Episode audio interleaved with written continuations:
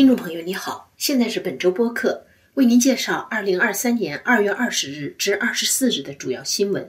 内容，包括俄乌战争一周年，反对党议员要求加拿大议会委员会就中国干预加拿大大选的报道进行调查，加拿大军队去年秋天在北冰洋发现中国监测浮标，魁北克省长要求加拿大总理特鲁多接走所有偷渡者，加拿大一月份通货膨胀率。降到百分之五点九，但是食品价格仍在上涨。加拿大国际广播电台成立七十八周年。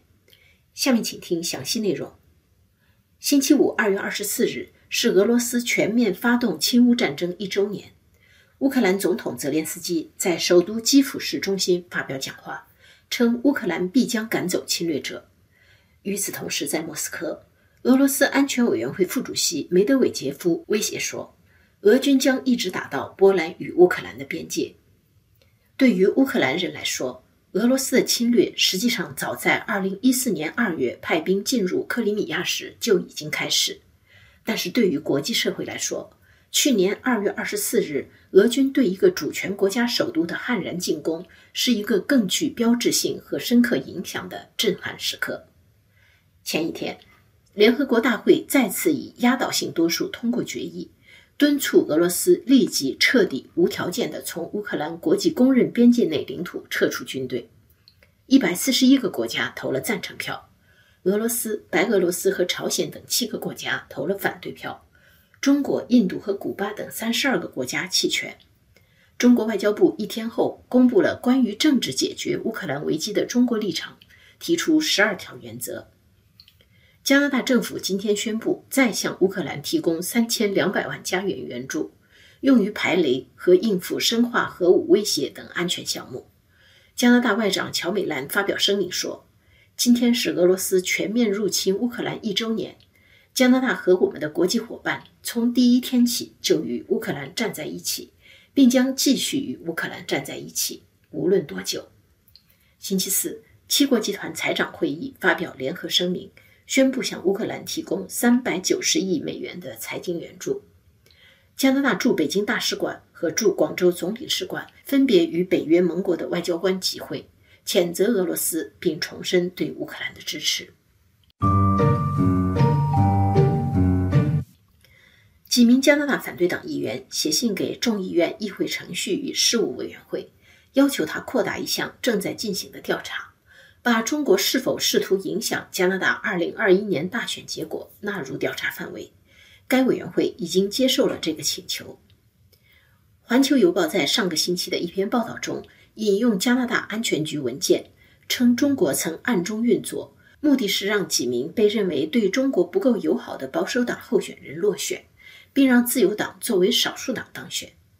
几名保守党议员在信中表示。委员会应该调查《环球邮报》披露的情况。该委员会自去年十一月起开始调查加拿大二零一九年大选中的外国影响问题，为此已经传唤了加拿大皇家骑警、加拿大安全情报局和加拿大选举委员会的官员作证。加拿大总理特鲁多上个星期表示，二零二一年的大选结果完全反映了选民的意愿，没有受到外国干预的影响。对此，前加拿大驻华外交官、中国问题专家伯顿在接受 CBC 采访时评论说：“选民的投票意向和大选结果到底有没有受到影响，实际上我们无从知晓。但是可以肯定的是，中国通过驻加拿大领馆影响加拿大大选的活动是完全非法的，而我们没有看到政府对此采取任何行动。”环球邮报星期三二月二十二日的报道说，加拿大军队去年秋天曾经在北冰洋发现并打捞起中国监测浮标。一位退役将领在接受该报采访时表示，这些浮标可能是用来监测美军核潜艇行踪的。加拿大国防部发言人勒布迪耶证实了此事。他说，加拿大国防部和军队。完全了解中国最近在加拿大领空和水域使用军民两用技术进行侦察的努力。自从2022年以来，加拿大军队的监测人员阻止过此类侦察加拿大领土的尝试。加拿大退役中将迈克尔戴说：“被发现的中国浮标可能是用来监测美国核潜艇在北冰洋的动向，并对海床和冰层进行测量，因为中国对北冰洋的航道和矿藏都很有兴趣。魁北克省长勒格近日给加拿大总理特鲁多写信，要求联邦政府把所有越过加美边境进入该省的偷渡者都转送到其他省份。因为魁北克省的政府服务部门和社区组织都已经不堪重负，横跨加美边境、连接魁北克省和美国纽约州的洛克萨姆小路是偷渡者进入加拿大的重要通道之一。勒格说，去年一年有三万九千多人从这条小路进入魁北克省，另外还有两万难民申请人通过正常途径抵达。魁北克省没有能力安置这么多人。越来越多的难民申请人找不到合适的住所，不得不流落街头。难民和边界都属于联邦政府的管辖范围。勒格因此要求联邦政府报销魁北克省在过去两年中安置难民的费用，并和美国重新就安全第三国协议进行谈判。该协议规定，进入加拿大或美国的难民申请人必须就地提出申请，如果被拒绝，不得转到另一国重新申请。但是，根据联合国和加拿大的有关法规，偷渡者一旦踏上加拿大国土，就不得拒绝审理其申请，因此导致越来越多的人偷越加美边境。勒格在信中说：“无论我们喜欢与否，洛克萨姆小道总有一天必须被关闭。我认为，您作为一国总理，保证国界被尊重是您的首要责任。”勒格的呼吁得到了保守党领袖普瓦列夫尔的支持。加拿大统计局星期二二月二十一日公布的数据显示，加拿大一月份的通货膨胀率降到百分之五点九，低于专家的预测。上一次加拿大通胀率在百分之六以下，还是在去年二月份。但是，一月份的食品价格涨幅却超过了去年十二月份，尤其是肉类、烘焙食品和蔬菜。另外，房贷利息率在一月份高达百分之二十一点二。为一九八二年九月以来最大涨幅。上个月，加拿大银行在连续第八次调高基准利率后，终于宣布将暂停加息。目前的加拿大基准利率为百分之四点五。蒙特利尔银行首席经济师波特说：“今天公布的数据对加拿大银行的决定是一个支持。”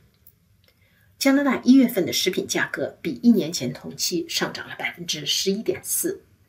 在多伦多的一家超市门外，市民布朗告诉 CBC 记者，他感觉每次来买菜，价格都比上一次来的时候高。一月份的手机服务费用比去年同期略低，部分原因是圣诞节后的节礼日降价促销影响到了一月份的价格。本星期六是加拿大国际广播电台成立七十八周年。加拿大国际广播电台正式开播于1945年2月25日，当时第二次世界大战已接近尾声。实际上，加拿大联邦政府在1942年就决定成立一个国际广播电台，为远赴欧亚战场作战的加拿大军人制作和播放新闻娱乐节目。加广在战后快速发展，规模最大的时候，同时使用二十多种语言制作节目，其受众也从最早的本国军人。扩大到世界各国所有对加拿大感兴趣的人。加拿大文化界和新闻界有许多知名人物都曾在加广工作，其中包括前魁北克省长雷维克，他在从政前是一名知名记者，曾经赴朝鲜进行战地采访。加广的音乐录制部曾经为许多加拿大著名音乐家制作唱片，例如钢琴家古尔德、创作歌手泰尔和爵士钢琴演奏家彼得森。互联网普及以后，加广和其他国际广播一样，放弃了短波，转向网络，但是仍然秉持同样的宗旨，即向移民以及有兴趣了解加拿大的人介绍这里的社会、文化、政治、经济等各个方面。加广目前的节目用法语、英语、中文、阿拉伯语、西班牙语、塔加洛语和旁遮普语制作。以上是本周主要新闻，谢谢您的收听。